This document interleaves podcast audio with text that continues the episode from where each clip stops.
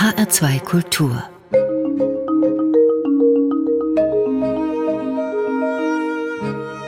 Doppelkopf Heute mit Stefan Hübner und mit einem Mann, der genauso in der Natur zu Hause ist wie in der Literatur. Zu seinen Hausheiligen gehören Georg Büchner, Caroline von Günderode und Captain Peng. Und wie man das mit Jazz und Improvisation und Romantik unter einen Hut bekommt, das verrät er heute im HR2 Doppelkopf. Herzlich willkommen, Roland Borgartz. Hallo, ich freue mich hier zu sein. Herr Borgatz, Sie arbeiten als Literaturwissenschaftler an der Goethe-Universität in Frankfurt am Main. Und wenn man sich durch die Homepage Ihrer Professur mal hindurchklickt, dann definieren Sie sich dort als Wissenschaftler vor allem über drei Themen. Über Georg Büchner, also den großen Vormärzliteraten, der ja auch ja, Bezüge hier zum hessischen Ried hat. Sie definieren sich über die Epoche der Romantik, wo es ja eben durch Namen wie Brentano oder Caroline von Günderrode auch allerlei Bezüge zu Hessen gibt. Und Sie definieren sich über Tiere. Und den einen oder die andere, die mag das überraschen. Sie gehen jetzt aber sogar so weit und sagen, klar sind Tiere ein Thema für Literaturwissenschaftler, denn es gibt gar keinen tierfreien Text. Ist das tatsächlich so? Ich mache die Wette gerne. Ich schaue mir Texte an, von denen die meisten sagen würden, na, da kommt auch keine Tiere vor oder da sind auch die Tiere nicht so wichtig. Und dann mache ich mich auf die Suche und dann finde ich sie im Kragen des Türhüters bei Kafka oder in abgelegenen Stellen an Rändern von Texten. Aber manchmal sind diese randständigen Tiere dann so markant, könnte man sagen, oder so vielgestaltig, so implikationsreich, dass sich von dort aus Texte erschließen lassen, die man nicht auf den ersten Blick als Tiertexte bezeichnen würde oder wahrnehmen würde. Haben Sie sich eigentlich schon mal die Mühe gemacht, auszuwerten, welche Tiere es alles in die Literatur geschafft haben und welche vielleicht besonders populär sind? Ja, die Mühe haben wir uns vor kurzem tatsächlich im Rahmen eines großen digitalen Projekts gemacht. Da sieht man sehr erwartbare Tendenzen zum einen. Da ist natürlich der Hund ganz weit vorne, die Katze ganz weit vorne, aber auch das Pferd. Das sind diese Kulturtiere, die um uns rum da sind, die Tiere, die den Menschen helfen. Und gab es auch etwas Unerwartetes? Ja, genau. Ja. Und dann kommt, kommen überraschende Sachen. Zum Beispiel irgendwo unter den Top 20 kommt das Kamel. Ach. Und dann denkt man, wieso das Kamel? Und jetzt würde ich mich auf die Suche machen, was sind die Gründe für solche überraschenden Funde? Wie sind Sie denn so ganz allgemein auf dieses Forschungssegment, das Tier in die Literatur gekommen, Roland Borgatz? Was mich schon lange interessiert hat in meiner Forschung, ist die Frage, wie der Mensch sich in der Welt hält, wie der Mensch Fassung gewinnt und bewahrt in einer Welt, die tatsächlich oft genug so gestaltet ist, dass sie einen fassungslos werden lässt. Das heißt, ich interessiere mich für die Menschen, dort, wo sie an den Rand geraten, an den Rand dessen, was sie aushalten, an den Rand dessen, was sie ausmacht, in Unsicherheiten geraten.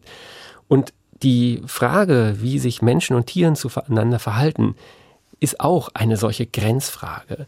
Wir Menschen, sind wir Tiere? Sind wir einfach nur Tiere? Sind wir spezielle Tiere? Was heißt unser eigenes Tiersein im Verhältnis zu den anderen Tieren? Warum sind wir so brutal zu manchen Tieren? Was macht das mit uns Menschen, wenn wir das sind? Was macht es mit uns, wenn wir versuchen, es zu lassen? Und so weiter. Und das sind alles diese prekären Grenzfragen, des Menschlichen, die mich dazu gebracht haben, an dieses Thema ranzugehen. Das legt ja auch nahe, dass Sie davon ausgehen, dass auch die anderen Lebewesen, also in dem Fall die Tiere, in solche prekären Situationen kommen könnten durch das Einwirken des Tieres Mensch in dem Fall. Charles Darwin wäre ja hundertprozentig dafür, na klar ist der Mensch ein Tier, ein ja. Primat, da gibt's gar keine Zweifel auf Basis der Evolutionstheorie und äh, dann werden aber Verbindungen ganz offensichtlich bei Ihnen hergestellt. Exakt und man muss diesen Gedanken oder kann diesen Gedanken von Darwin, dass auch der Mensch ein Tier ist, umdrehen und darüber nachdenken, ob nicht auch Tiere Personen sind. Ich schiebe die Menschen näher an das heran, was man gemeinhin das Tierliche nennt und ich schiebe die Tiere näher an das heran, was man gemeinhin dem Menschen vorbehält. Also Kulturleistung, Sprache, Emotionalität, ein Gegenüber zu sein, ein Du zu sein, etwas Personhaftes zu haben. Was ja interessanterweise auch in der Biologie, in der Verhaltensbiologie im Moment ein großes Thema ist. Das Stichwort dort ist New Ethology, mhm. wo man nach dem Tierischen im Menschen sucht und weniger nach dem Menschlichen im Tier, wo man einfach zunehmend beginnt, die tierischen Lebensformen in einer gewissen Weise als eine Einheit zu begreifen. Bei Ihnen, Roland Borgatz, läuft das Ganze unter dem Label Cultural and Literary Animal Studies. Was bedeutet das genau? Mit dem Cultural, also der Kultur, kommt tatsächlich noch ein weiter wichtiger Aspekt ins Spiel. Was ich bis jetzt beschrieben habe, ließe sich noch unter den Literary Animal Studies versammeln. Also der Blick in literarische Texte, wie wird da über Tiere gesprochen, wie wird über das Mensch-Tier-Verhältnis gesprochen. Und jetzt kommt, wenn ich die äh, Kulturwissenschaften mit dazu nehme, etwas mit rein, was ganz stark mit der Wissenschaftsgeschichte zu tun hat oder dem, was wir auch Wissensgeschichte nennen. Das heißt, ich interessiere mich nicht nur dafür, was literarische Texte über Tiere sagen, sondern immer auch über das Tierwissen, das in der Zeit des literarischen Textes vorherrschend waren und zu dem ein spezifischer literarischer Text immer gehört. Das heißt, wenn ich mir einen Text aus dem 18. Jahrhundert anschaue von Goethe oder Lenz, dann schaue ich mir auch die ähm, Texte von Buffon und Linné an. Das waren die großen Zoologen des 18. Jahrhunderts. Und gleiche das ab mit dem aktuellen Wissensstand, weil ich davon ausgehe, dass Tiere nicht einfach feste Größen sind in unserer Kultur, sondern ganz stark eingebunden sind in geschichtliche Transformationsprozesse. Was wir heute über Flöhe denken, ist was anderes als das, was im 18. Jahrhundert über Flöhe gedacht wurde. Also all diese Transformationen, die im kulturellen Bereich, im Wissensbereich, aber auch im Recht und so weiter passieren, interessieren mich sehr. Und deshalb ist dieses And zwischen Cultural and Literary Animal Studies sehr ernst gemeint. Ich brauche beides, um über Tiere vor allen Dingen in historischer Hinsicht sprechen zu können. Das Beispiel Floh, das müssten Sie mir jetzt bitte noch einmal erläutern, etwas näher, Roland Borgers. Welches Image hat der Floh vor 200 Jahren gehabt? Welches hat er heute? Und es ist vielleicht auch ein Beispiel, wo klar wird, wo die Verbindungen zwischen Cultural and Literary Animal Studies auch zu unserem erlebten Alltagsleben bestehen. Ja, der Floh ist tatsächlich ein Tier, das heute noch als ein lästiges Tier gilt. Ne? Flöhe äh, mag man nicht so gerne haben und gleichzeitig ein Tier, das auf anderen Tieren sein Unwesen treibt, auf Katzen, aber manchmal eben auch auf Menschen. Und das ist schon was relativ ärgerliches. Was aber tatsächlich im 18. Jahrhundert völlig anders war, ist die irrsinnige Präsenz der Flöhe. Es gab kein flohfreien Raum.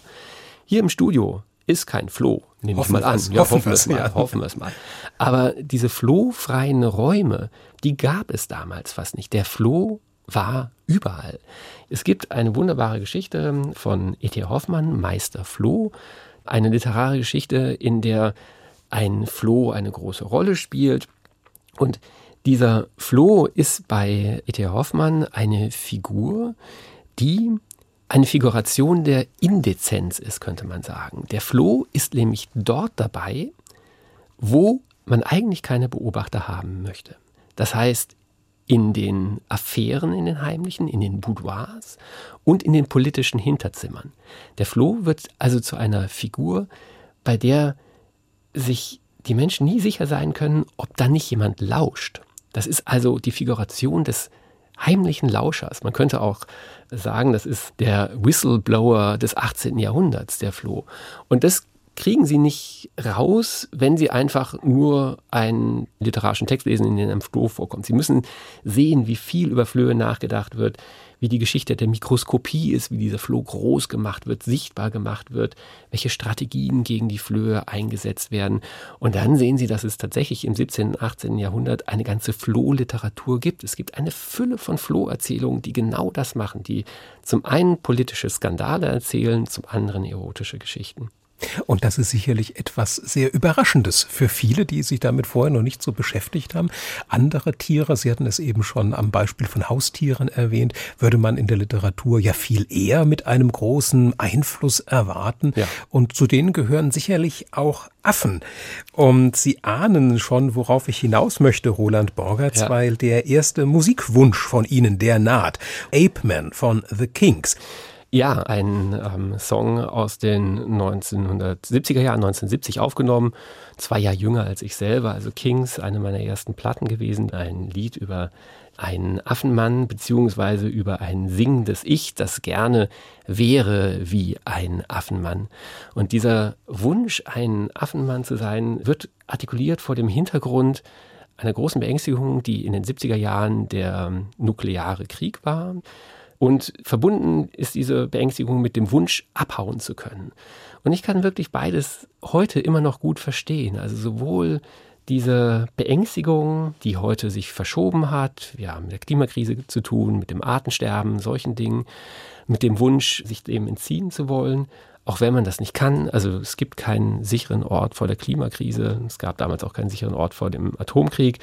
Und das wissen die Kings, dass es diese Rückzugsmöglichkeit eigentlich nicht gibt, weshalb sie das ganze Lied mit einer wunderbaren Ironie unterlegen, einer musikalischen Ironie, die das Ganze so wie eine kleine, leichte, lustige Geschichte klingen lässt, die es nicht ist.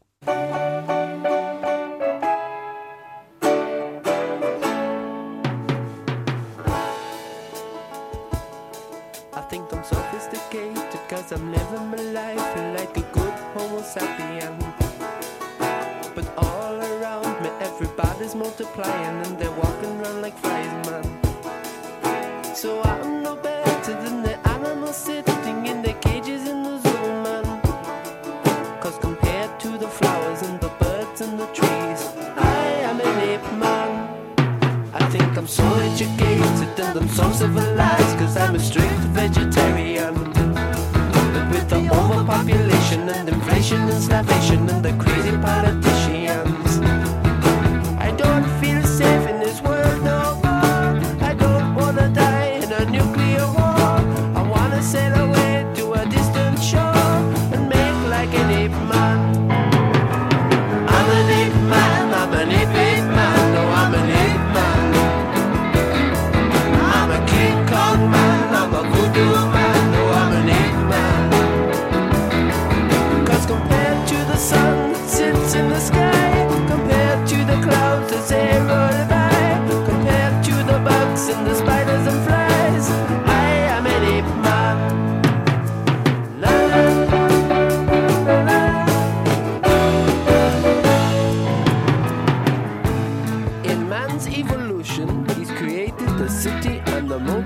perfect. But give me half a chance and I'll be taken off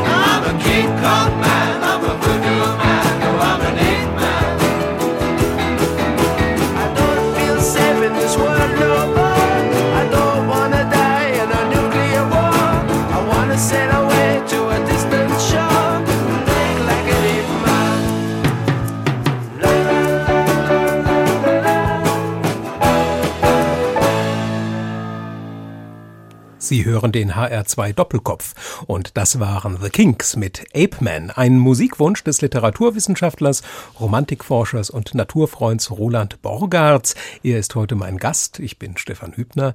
Ja, und I Want to Make Like an Ape Man haben The Kinks da gerade gesungen. Die würden also gern zum Affen werden, um dem selbstgemachten Negativen der Gegenwart zu entfliehen. Begegnen Ihnen denn häufiger solche, ich sage jetzt mal, Vertierlichungswünsche, Roland Borgartz? Borgarts in ihrem Forschungsfeld, den Cultural and Literary Animal Studies? Interessanterweise sowohl Wünsche als auch Ängste. Also die Vertierlichung kann negativ als eine Form von Regression erfahren werden und als ein Verlust des Menschlichen. Und das ist tatsächlich lange so gedacht worden, dass es gefährlich ist, als Mensch wie ein Tier zu agieren. Mit dem Tier werden dann Ferne von Moral, von Impulskontrolle verbunden. Wer zum Tier wird, äh, wird gewalttätig, nimmt keine Rücksicht und so weiter. Also es gibt eine große Vertierlichungsangst auf der einen Seite. Auf der anderen Seite eben aber auch tatsächlich diesen Vertierlichungswunsch, der in der Literatur immer wieder auftaucht, weil im Tier werden so etwas wie die Möglichkeit steckt, von den Zwängen unserer Zivilisation und der Kultur sich so ein bisschen zu befreien. Also in dem Tier steckt gewissermaßen auf der einen Seite so etwas wie Destruktivität, Gewalt, auf der anderen Seite aber auch Freiheit. Und daher diese Ambivalenz des Vertierlichungswunsches. Geläufiger als das Vertierlichen des Menschen ist sicherlich das Vermenschlichen der Tiere, also was mir zumindest. Und dann hat man diese ganzen Bilder vor dem inneren Auge von der Biene Maya in den Zeichentrickverfilmungen bis hin zu Schoßhündchen, die dann wie kleine Menschen behandelt und mit Schokolade gefüttert werden. Kann man denn Vermenschlichung und Vertierlichung miteinander vergleichen? Auf jeden Fall. Und in dieser Hinsicht ist auch die Vermenschlichung von Tieren eine höchst ambivalente Angelegenheit, weil auf der einen Seite sie sagen können, ja, wenn ich Tiere vermenschliche, dann ist das eigentlich nichts weiter als ein weiterer Gewaltakt gegenüber den Tieren, weil ich ihnen menschliche Eigenschaften aufoktroyiere. Ich nehme die Tiere doch gar nicht als Tiere wahr, die sie sind. Auf der anderen Seite können Sie aber auch sagen, im Vermenschlichen nehme ich die Tiere besonders ernst, weil ich sie als Person, als Gegenüber ernst nehme. Das heißt, sie sind sowohl im Vertierlichen als auch im Vermenschlichen immer in einer ambivalenten Lage und es kommt gar nicht darauf an, ob ich vertierliche oder ob ich vermenschliche, sondern wie und mit welchen Reflexionen ich das begleite. Und es gibt dann noch, und das finde ich einen wichtigen Punkt, eine dritte Möglichkeit, abgesehen von diesem vermenschlichen und vertierlichen. Und das wäre etwas, was man vielleicht als Gespräch bezeichnen könnte. Das heißt, dann geht es nicht darum, als Mensch dem Tier ähnlich zu werden oder das Tier dem Menschen ähnlich zu machen, sondern eine Gemeinschaft zu bilden, in der sowohl Menschen als auch Tiere vorkommen. Und das wäre dann schon, ich sag mal, wenn man als Hundehalter auf die Botschaft des Hundes reagiert und der Hund auf die Botschaft des Menschen reagiert und dann ganz klar ist, was der eine vom anderen möchte, wäre das bereits ein Beispiel oder bewegen wir uns da in einer ja ganz anderen Dimension? Das ist schon ein Beispiel und tatsächlich ein viel diskutiertes Beispiel das mittlerweile auf den Begriff des Companion Animals oder auch der Companion Species gebracht wird. Also die äh, Frage, wie man in Interspezies-Gemeinschaften lebt. Also es gibt ähm, eine Gemeinschaft mit den Tieren, die ähm, die Menschen Menschen sein lässt und die Tiere Tiere sein lässt. Aber diese Interspezies-Gemeinschaften, also Gemeinschaften von mehreren Arten, wenn das ernst genommen wird und wenn man dafür eine Sensibilität entwickelt, dann beginnt das ja auch schon so ein bisschen die immer wieder eingebildete, angenommene Vormachtstellung des Menschen in der Natur ins Wanken zu bringen. Absolut. Es gibt eine ganz tolle Geschichte von Bettina von Arnim, eine Frankfurter Geschichte noch dazu, die sie erzählt, als junge Frau geht sie in den Garten und da wohnt eine Nachtigall. Und diese Nachtigall interessiert sich für Bettina von Arnim und kommt langsam zu ihr hin. Und dann schauen sie sich beide vorsichtig an und dann denkt sich Bettina von Arnim, das ist toll ich komme morgen wieder und bringe meine Gitarre mit. Und dann kommt sie mit der Gitarre und möchte der Nachtigall was vorspielen. Das ist eine erste ganz tolle Wendung. Nicht ich als Mensch höre der Nachtigall beim Singen zu, sondern ich denke, ich spiele der Nachtigall mal was vor. Die sollen mir zuhören. Und was macht die Nachtigall? Sie möchte nicht allein zuhören, sie möchte mitspielen. Und was dann entsteht, ist ein Duett im Sturm. Bettina von Arnim klettert auf eine Pappel, bindet sich mit einem Seil in dieser Pappel an. Gegenüber in einem riesen Rosenstrauch ist die Nachtigall und dann beginnt ein Sturm, diese beiden großen Pflanzen im Sturm hin und her und aufeinander zuzuwiegen. In der Pappel Bettina von Arnim Gitarre spielend, im Rosenbusch die Nachtigall singend. Und nach dem Gewitter ist alles vorbei und Bettina von Arnim geht wieder nach Hause und sagt, danach habe ich die Menschheit etwas scheel über die Schulter angeschaut. Sie ist in einen Raum jenseits des Menschen gekommen. Und das ist wirklich eine sagenhafte Szene. Und da sind wir jetzt ja schon mitten in der Romantik. Bettina von Arnim, eine der großen Protagonistinnen und ein anderer Protagonist der Romantik ist Clemens Brentano. Und auch der hat sich mit Nachtigallen beschäftigt. Und von Brentano haben Sie uns ein Gedicht mitgebracht. Und äh, in dem spielt auch eine Nachtigall eine äh, Rolle. Und äh, Sie haben das gemeinsam mit einer Nachtigall sozusagen einstudiert. Wir hören mal hinein. Clemens Brentano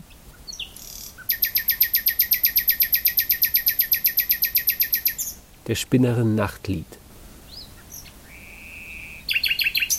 Es sang vor langen Jahren wohl auch die Nachtigall.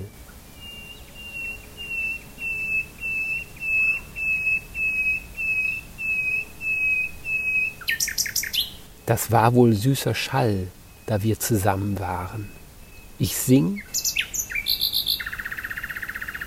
und kann nicht weinen und spinne so allein den Faden klar und rein, so lang der Mond wird scheinen.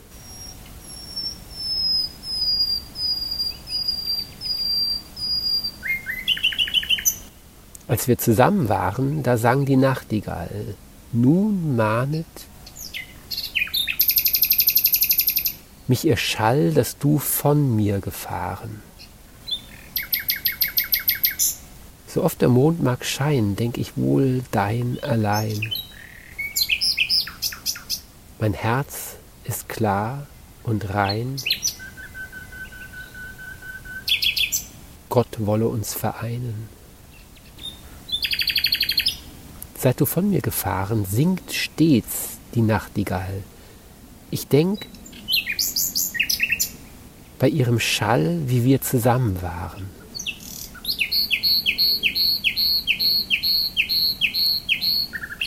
Gott wolle uns vereinen, hier spinn ich so allein. Der Mond scheint klar und rein. Ich sing und möchte weinen. Der Spinnerin Nachtlied von Clemens Brentano. Ist denn die Nachtigall Roland Borgerts eine typische Tierart der Romantik, an der sich womöglich vielleicht auch enthüllen lässt, was die Romantik eigentlich auszeichnet?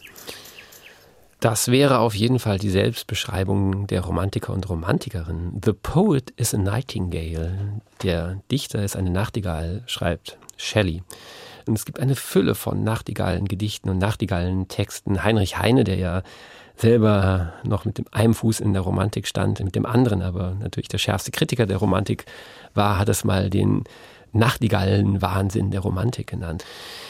Und jetzt ist das so an diesem Beispiel schön zu sehen, dass diese Auseinandersetzung mit Nachtigallen zwei verschiedenen Spuren folgt. Zum einen einer langen literarischen Tradition, da werden Topoi aufgerufen, also Motive, die immer wiederkehren, wenn von der Nachtigall die Rede ist. Nachtigall, Rose, Liebe, Nacht, Sehnsucht, Verzweiflung und so weiter.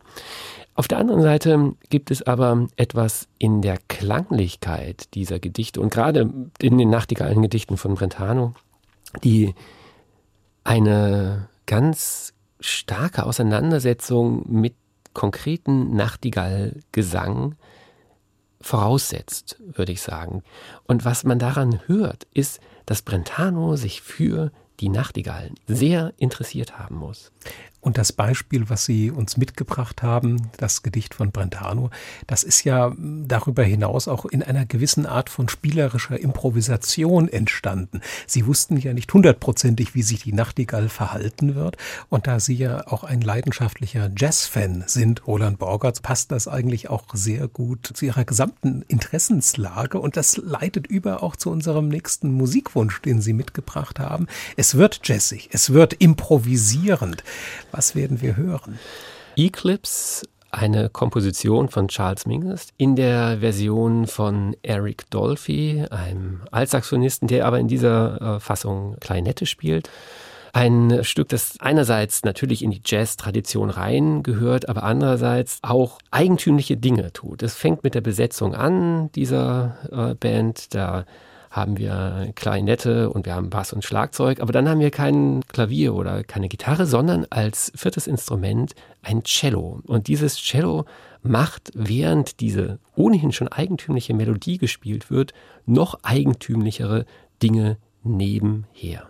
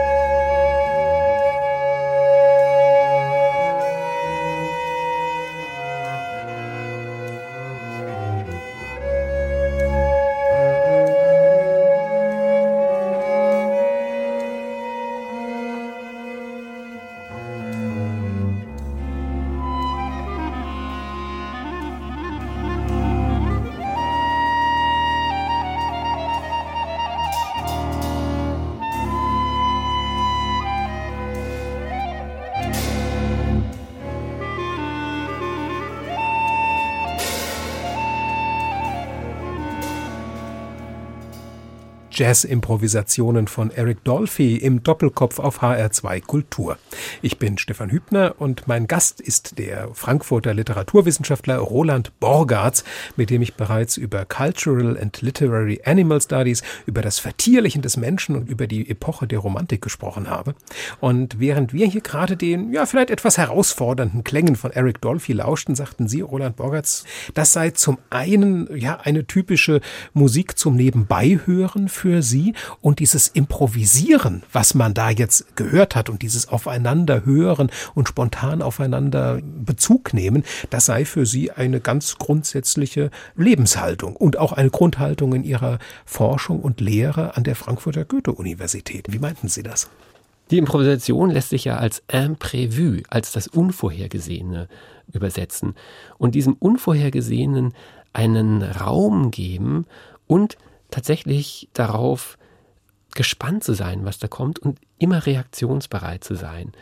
Das ist der Punkt, der mich an der Improvisation interessiert und der im Leben immer mal wieder nützlich ist, weil es gibt viel Unvorhergesehenes, aber eben auch an der Universität in der Lehre als Haltung sehr wirksam sein kann. Gerade in der Lehre überrascht es mich ein Stück weit. Beim wissenschaftlichen Forschen kann ich es mir eher vorstellen, weil wenn Sie eine Problematik anbohren, wissen Sie ja nicht unbedingt, was am Ende dabei rauskommt und müssen auf Neues reagieren. Aber wie findet denn die Improvisation den sinnfälligen Einzug in die Lehre? Indem ich versuche in der Lehre die Elemente des Komponieren und Improvisierens in eine gute Balance zu bringen. Natürlich sind meine Lehrveranstaltungen keine freien Improvisationen, in die ich voraussetzungslos reingehe und ich mit den Studierenden sage, mal schauen, was so passiert. Das würde tatsächlich nicht funktionieren. Es sind tatsächlich eher Rahmenkompositionen. Ich überlege mir, wie soll das Semester verlaufen, welche Texte könnten interessant sein, sich anzuschauen, wie kommunizieren die Texte untereinander, wie ergibt sich so etwas wie ein Gesamtbogen, an welchen Stellen soll es lauter werden, an welchen Stellen soll es leiser werden, an welchen langsamer, an welchen schneller. Solche Sachen, also so kompositorische Rahmenbedingungen, die ich mir überlege. Und dann aber in der Situation, wenn wir diesen gemeinsamen Rahmen haben, offen zu sein dafür, wohin sich Dinge bewegen, wohin sich Diskussionen bewegen, wohin sich Interessen bewegen, welche Impulse von wem an welcher Stelle kommen. Und auch ganz stark darauf zu reagieren und sich das klar zu machen und hinzuhören, wie unterschiedlich diese unterschiedlichen Menschen sind, mit denen ich da im Seminar sitze. Und eine gelungene Seminarsitzung ist tatsächlich sehr vergleichbar einer gelungenen gemeinsamen Improvisation. Gibt es denn da auch so, ich sage jetzt mal, grundlegende Improvisationstechniken, die Sie Ihren Studierenden mitgeben, so mit dem Impuls, hier Leute, das wird euch später in eurem weiteren beruflichen Leben beispielsweise auch nützlich sein? Das hoffe ich, dass das so ist. Und da gibt es natürlich lauter kleine Tricks, mit denen man in solche Spiel- und Ausprobiersituationen reinkommen kann. Eine Übung, die ich mit meinen Studierenden mache, ist, wenn wir uns Gedichte oder einen literarischen Text anschauen, Romane geht auch gut, dass wir Wort für Wort interpretieren. Wir nehmen das erste Wort eines Satzes und dann geht es in der Reihe rum. Der als erstes da sitzt, muss zu diesem ersten Wort ein Argument sagen. Was heißt das, dass da zum Beispiel ein Text anfängt mit dem Wort oben? Ja, und dann dürfen noch maximal drei weitere sich dazu äußern, auch etwas zu diesem oben sagen. Und dann geht es weiter, gehen wir zum zweiten Wort und zum zweiten in der Reihe und fangen dann an, auf diese Weise uns durch den Text durchzuarbeiten. Und natürlich kommt man, also in den Roman haben, da nicht sonderlich weit. Also kriegen wir in einer ganzen Seminarsitzung so manchmal nur einen halben Satz hin oder sowas. Aber Sie merken, wie sich da etwas am Text erschließt und wie sich in den Studierenden ein Prozess zu formen beginnt, der dann weitergeführt werden kann, weil sie merken, gut, ich kann tatsächlich zu allem etwas sagen und ich muss nur offen dafür sein äh, und auch reflektiert äh, genug sein, zu klären, welchen Status hat das, was ich da tue, was ich darüber sage, wie schließt das an das andere an. Das wären so kleine Improvisationsübungen. Also man braucht nicht viel, um mit dem Improvisieren zu beginnen. Es reicht ein Satz. Ja. Was man aber braucht, was Ihnen dabei ganz wichtig ist, das ist die Präsenz, wo man auch aufeinander reagieren kann und ja. wo man eben auch als ein Kollektiv, sage ich jetzt mal, etwas Spannendes gemeinsam erschaffen kann. Und das ist ja etwas, was Sie auch, Roland Borgatz, in Ihrer wissenschaftlichen Arbeit interessiert. Beispielsweise bei einem Megaprojekt der 15-bändigen handlichen Bibliothek der Romantik, wo Sie gemeinsam mit Kolleginnen und Kollegen schon seit einigen Jahren dran sind, ein literarisches Bild der Epoche der Romantik zu zeichnen, das viele Aspekte berücksichtigt, die damals eine Rolle spielten. Also beispielsweise Verstädterung, Musik, Gespenster, Tiere natürlich auch. Wie kann denn da dieses Aufeinander reagieren, dieses interdisziplinäre Kollektiv, die Sicht auf die Romantik nochmal beflügeln? Naja, das fängt damit an, dass wir eine Herausgebergruppe sind. Wir sind zu sechst und haben einen sehr, sehr guten Verleger, der da auch noch mitspielt als Mitspieler. Das heißt, es ist ein im Entstehen schon kollektiver Prozess, der sehr, sehr viele Möglichkeiten eröffnet. Und es sind lauter Spielertypen, die das machen. Das sind lauter Leute, die nicht sagen, ja, Romantik ist doch XY und jetzt lasst uns das möglichst klar zeigen, sondern das sind letztlich Leute, die sagen, ah, es gibt so tolle Texte, kennst du den? Oh, das müssen wir unbedingt reinbringen und dann gibt es dieses wunderbare Thema. Aber das haben wir noch gar nicht berücksichtigt. Was machen wir denn damit? Könnten wir nicht? Und in dieser Fülle dieses Ideenaustausches, dieses Ideenrausches entsteht dann konzeptionell etwas sehr Klares, nämlich eine handliche Bibliothek der Romantik, die nicht ein Mainstream der Romantik abbildet, sondern eine vom Rand her neu aufscheinende Romantik. Aber ich denke, ein Ziel gibt es da trotzdem bei diesem großen Projekt bei der Handlichen Bibliothek der Romantik, nämlich zu zeigen, dass die Romantik eine Epoche ist, die ja Schlüssel in sich trägt, wie wir heute mit uns und auch mit den Herausforderungen der Gegenwart umgehen können. Und das würde ich gerne mit Ihnen gleich noch etwas vertiefen und den roten Teppich dorthin, den rollt Ihr nächster Musikwunsch aus, der auch nichts mit Mainstream zu tun hat. Was werden wir hören? Wir hören von Captain Peng und den Tentakel von Delphi, MC Homo sapiens, Homo sapiens. Yes, yo. MC Homo sapiens, sapiens. Yeah, yeah, yeah. Es ist angerichtet. Zu Tisch. Doch was ist das? Oh Gott. Was hab ich angerichtet?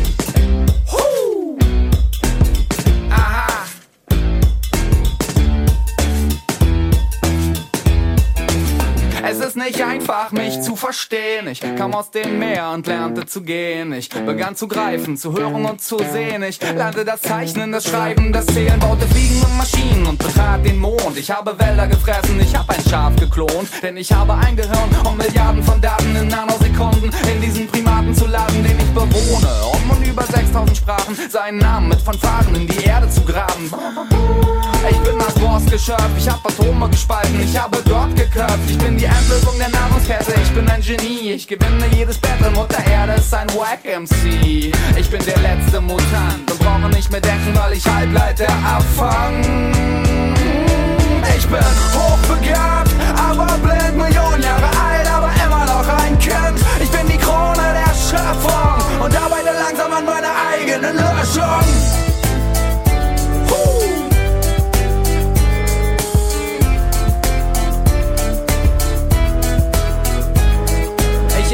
die und den Genozid der Indianer, Teleshopping und das griechische Drama, Zimtschnecken, Impfstoffe, Euthanasie, Napalm Tamagotchi, ich hab so viel Fantasie, ich fand das Boson, das Atom, das Genom, ich erschuf die Religion, das Pogrom und den Strom, die Intelligenz der Evolution hat sich in mir manifestiert, noch das allergrößte Tier hat vor mir kapituliert, habe in den Apfel der Erkenntnis gebissen und danach Wolkenkratzer in die Wüste geschissen, die ich erschuf mit dem Blut meiner eigenen Brut, ich liebe jede Religion, die auf Opfer beruht, ich bin das erste Tier, das ich frag, was es ist, was es soll, was es wird, wie es geht. Der neugierigste Affe aller Zeiten ist die bescheidenste Art, um ein Genie zu beschreiben. Ich bin hochbegabt, aber blind, Millionen Jahre alt,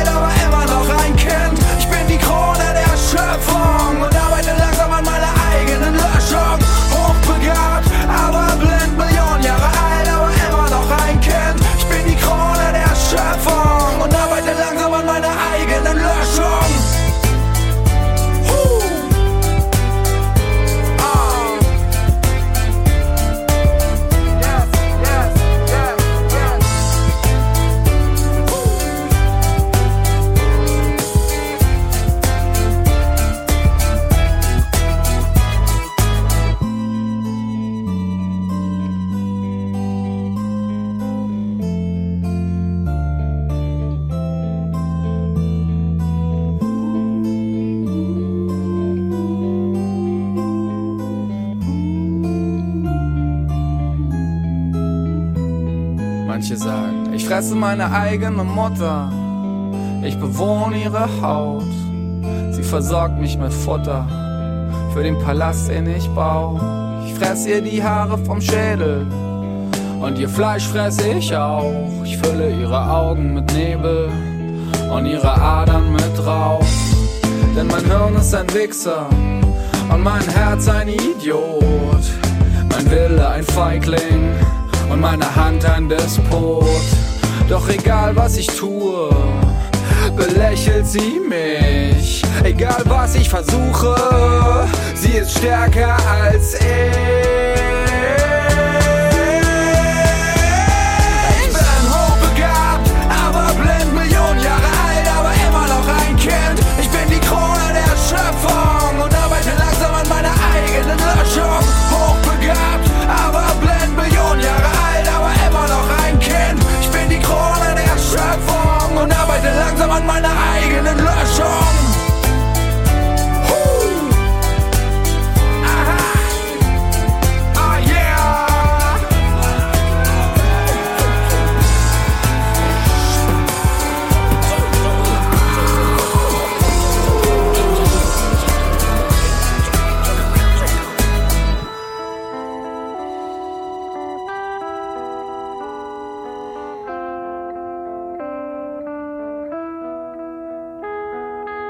Captain Peng und die Tentakel von Delphi. Das ist, ich verrate hoffentlich nicht zu viel, die Lieblingsband von Roland Borgartz. Er ist Fachmann für Tiere, Literatur und Romantik. Er wirkt an der Uni Frankfurt und er ist heute zu Gast im HR2 Doppelkopf mit Stefan Hübner. Dieser Titel Roland Borgartz, der hat uns ja jetzt das Tor zu der Frage geöffnet, wie speziell die Literatur der Romantik uns beim Lösen der Megafragen der Gegenwart helfen kann. Und während wir Captain Captain Peng zuhörten, sagten sie gerade zu mir, wenn man genau hinhört, dieser Text ist auch etwas, was ganz klar in der romantischen Tradition steht. Woran machen Sie das fest? Naja, das würde ich erstmal zu Captain Peng mit bürgerlichen Namen Robert Gwistek insgesamt sagen, der Texte baut, die bestimmte Aspekte aus der Romantik wieder aufgreifen oder mit ihnen teilt. Das muss gar nicht so ein bewusster Bezug sein auf diese Tradition. Da ist zum einen eine unglaubliche Selbstreflexivität. Das sind Texte, das ist deutscher Rap, der so wahnsinnig intelligent ist, dass man sich immer wieder hinsetzen muss, wenn man gerade beim Tanzen ist. So wohlgemut über die äh, Katastrophe, auf die wir uns zubewegen, muss man erstmal singen können, hüpfend gewissermaßen, aber dabei gleichzeitig unglaublich ernst. Also dieses Kippen vom größte Ironie in den tiefsten Ernst, das ist eine romantische Figuration, die Captain Peng genauso performt, wie das die Romantiker getan haben. Und diese Verbindung, die sich dann herstellt zur Romantik, ist ja auch über den Pfad dann vorhanden, dass die Romantik als die Epoche gilt, in der das ökologische Bewusstsein erfunden wurde, in der Menschen wie Caroline von Günderode auch die Natur- und Umweltethik ja geprägt und vorgeformt haben. Und äh, über diesen Weg, denke ich, können die Texte von damals auch heute noch ein ja sowohl aufklärendes wie vielleicht auch heilendes Elixier sein.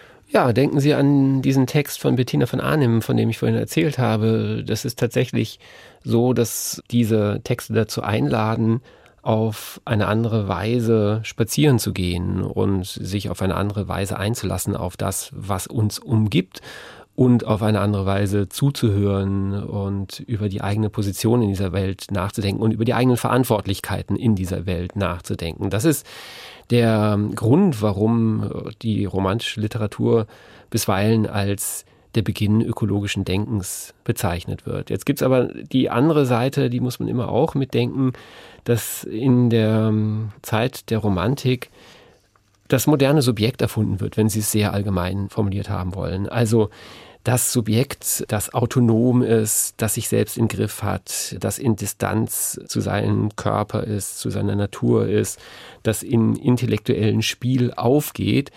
Und in seiner schärfsten Form findet sich dieses moderne Subjekt im Konsumenten wieder. Der Mensch, der als Konsument die Natur verbraucht. Und Sie sehen, dass die Romantik dann plötzlich ganz ambivalent wird. Sie ist nämlich einerseits die Zeit, in der Achtsamkeit eine wichtige Rolle spielt, andererseits aber in der Konsum erfunden wird. Und so etwas wie achtsamen Konsum kann es nicht geben. Also entweder achtsam oder Konsum. Und diese Ambivalenz steckt in den romantischen Texten drin. Und was wir, glaube ich, von der Romantik lernen können, ist, dass wir uns dieser Ambivalenz bewusst werden. Und das können wir eben über diesen Umweg der Selbstreflexivität dieser Texte, die das immer gleichzeitig mit thematisieren und sagen, schau nicht nur auf die Welt, sondern schau auch auf deine eigenen Füße. Dann erst siehst du, wo du stehst. Und dann siehst du erst, worauf du trittst. Also die Beobachtung, die Selbstbeobachtung des eigenen Standpunkts kann dazu führen, eine Form von Verantwortung für das Geschehen in der Welt zu übernehmen. Und das wäre wieder eine Stärke, die in dieser literarischen Romantik einübbar ist gewissermaßen. Wenn Sie jetzt als Literaturwissenschaftler in Naturwissenschaftlerkreise eindringen und da eben mit Ihrem spezifischen Blick argumentieren, wie werden Sie dort aufgenommen? Mit Interesse, mit Vorbehalt, mit einer großen Offenheit und dem Willen, sich interdisziplinär auszutauschen? Mittlerweile erfreulicherweise mit offenen Armen. Das ist eine Entwicklung der letzten 10, 15 Jahre, dass die Naturwissenschaften und die Geisteswissenschaften verstanden haben, dass das Nachdenken über so etwas wie die Tiere oder die Ökologie oder Biodiversität nicht einen von beiden Seiten gehört. Dass es vielleicht auch hier wieder Teil des Problems ist, dass es diese beiden Seiten gibt, die so weit voneinander entfernt zu sein scheinen. Und wir fangen derzeit an, sehr viel miteinander zu reden, sehr grundsätzlich miteinander zu reden und gemeinsame Forschungs- und Lehrprojekte zu machen, bei denen es genau darum geht, die Dinge, mit denen wir uns auseinandersetzen, also sei es ein einzelnes Tier, sei es ein Ökosystem, sei es ähm, so etwas wie Klimakrise oder ähm, die Biodiversität, dadurch in den Blick zu bekommen, dass wir die Blicke vervielfältigen, dass es nicht nur einen Blick auf die Sache gibt, der sich dann in einer Zahl oder in einer Interpretation niederschlägt, sondern dass wir tatsächlich im Prozess des Gesprächs über die Gegenstände bleiben und tatsächlich von sehr verschiedenen Perspektiven aus uns diesen Sachen nähern. Das heißt, das, was man lange erlebt hat als die sogenannten zwei Kulturen, die Kultur der Geisteswissenschaften und die Kultur der Naturwissenschaften. Eine Trennung, die bis vor kurzem ganz, ganz prägend war und die natürlich immer noch die Grundtrennung unserer Universitäten und unserer Wissenschaften ist, die beginnt sich gerade aufzulösen. Also ein bisschen ähnlich wie die Grenze zwischen Mensch und Tier. Wozu immer diese Grenzen und wozu immer denken, ich muss das eine von dem anderen scharf unterscheiden. Das, es gibt auf der einen Seite das und auf der anderen Seite das. Es ist ein Entweder oder, es gibt eine exklusive Opposition. Nein, das ist so selten der Fall. Es gibt meistens ein drittes und meistens sogar ein viertes und fünftes und sechstes. Und das ist eine Art und Weise, Diversität in das Denken zu holen. Also nicht nur in der Welt vorauszusetzen, sondern ins Denken ins eigene Handeln zu holen, die unglaublich hilfreich ist und die einem auch optimistisch stimmen kann. Also wenn wir das machen, dann sind wir auf einem guten Weg. Das ist ein schöner Appell für das Ende dieses HR2 Doppelkopfs und der soll aber auch nicht ohne einen letzten Musikimpuls enden. Auch das ist ja schon Tradition, dass wir zum Schluss noch einen Titel haben und da haben Sie sich noch einmal Jazz ausgesucht, Roland Borgartz. Ja, genau. Und zwar John Zorn. John Zorn füllt mehrere Reihen meines CD-Regals. Und äh, ich habe ein Stück mitgebracht aus einem seiner ganz großen Projekte. Das Projekt trägt den Titel Masada. Ein Projekt, bei dem John Zorn sich mit seiner jüdischen Tradition auseinandersetzt. Es gibt wirklich sehr, sehr viele, ich glaube so an die 200 verschiedene Kompositionen. Eine davon hören wir jetzt aus der allerersten Platte, die den Titel Aleph trägt. John Zorn ist jemand, der mich wirklich beeindruckt. Zum einen in der unglaublichen Vielfalt dessen, was er angeht, in der Intensität, in der er im Moment zu sein vermag und auch in der Art und Weise, wie er gegenüber musikalischer Tradition gleichzeitig respektvoll und respektlos sein kann. Das ist eine wirklich gute Haltung der Welt gegenüber. Und ich bedanke mich bei Ihnen ganz herzlich für dieses auch sehr vielfältige und sehr intensive Gespräch. Roland Borgatz, vielen Dank, dass Sie im HR2 Doppelkopf zu Gast waren. Es verabschiedet sich Stefan Hübner.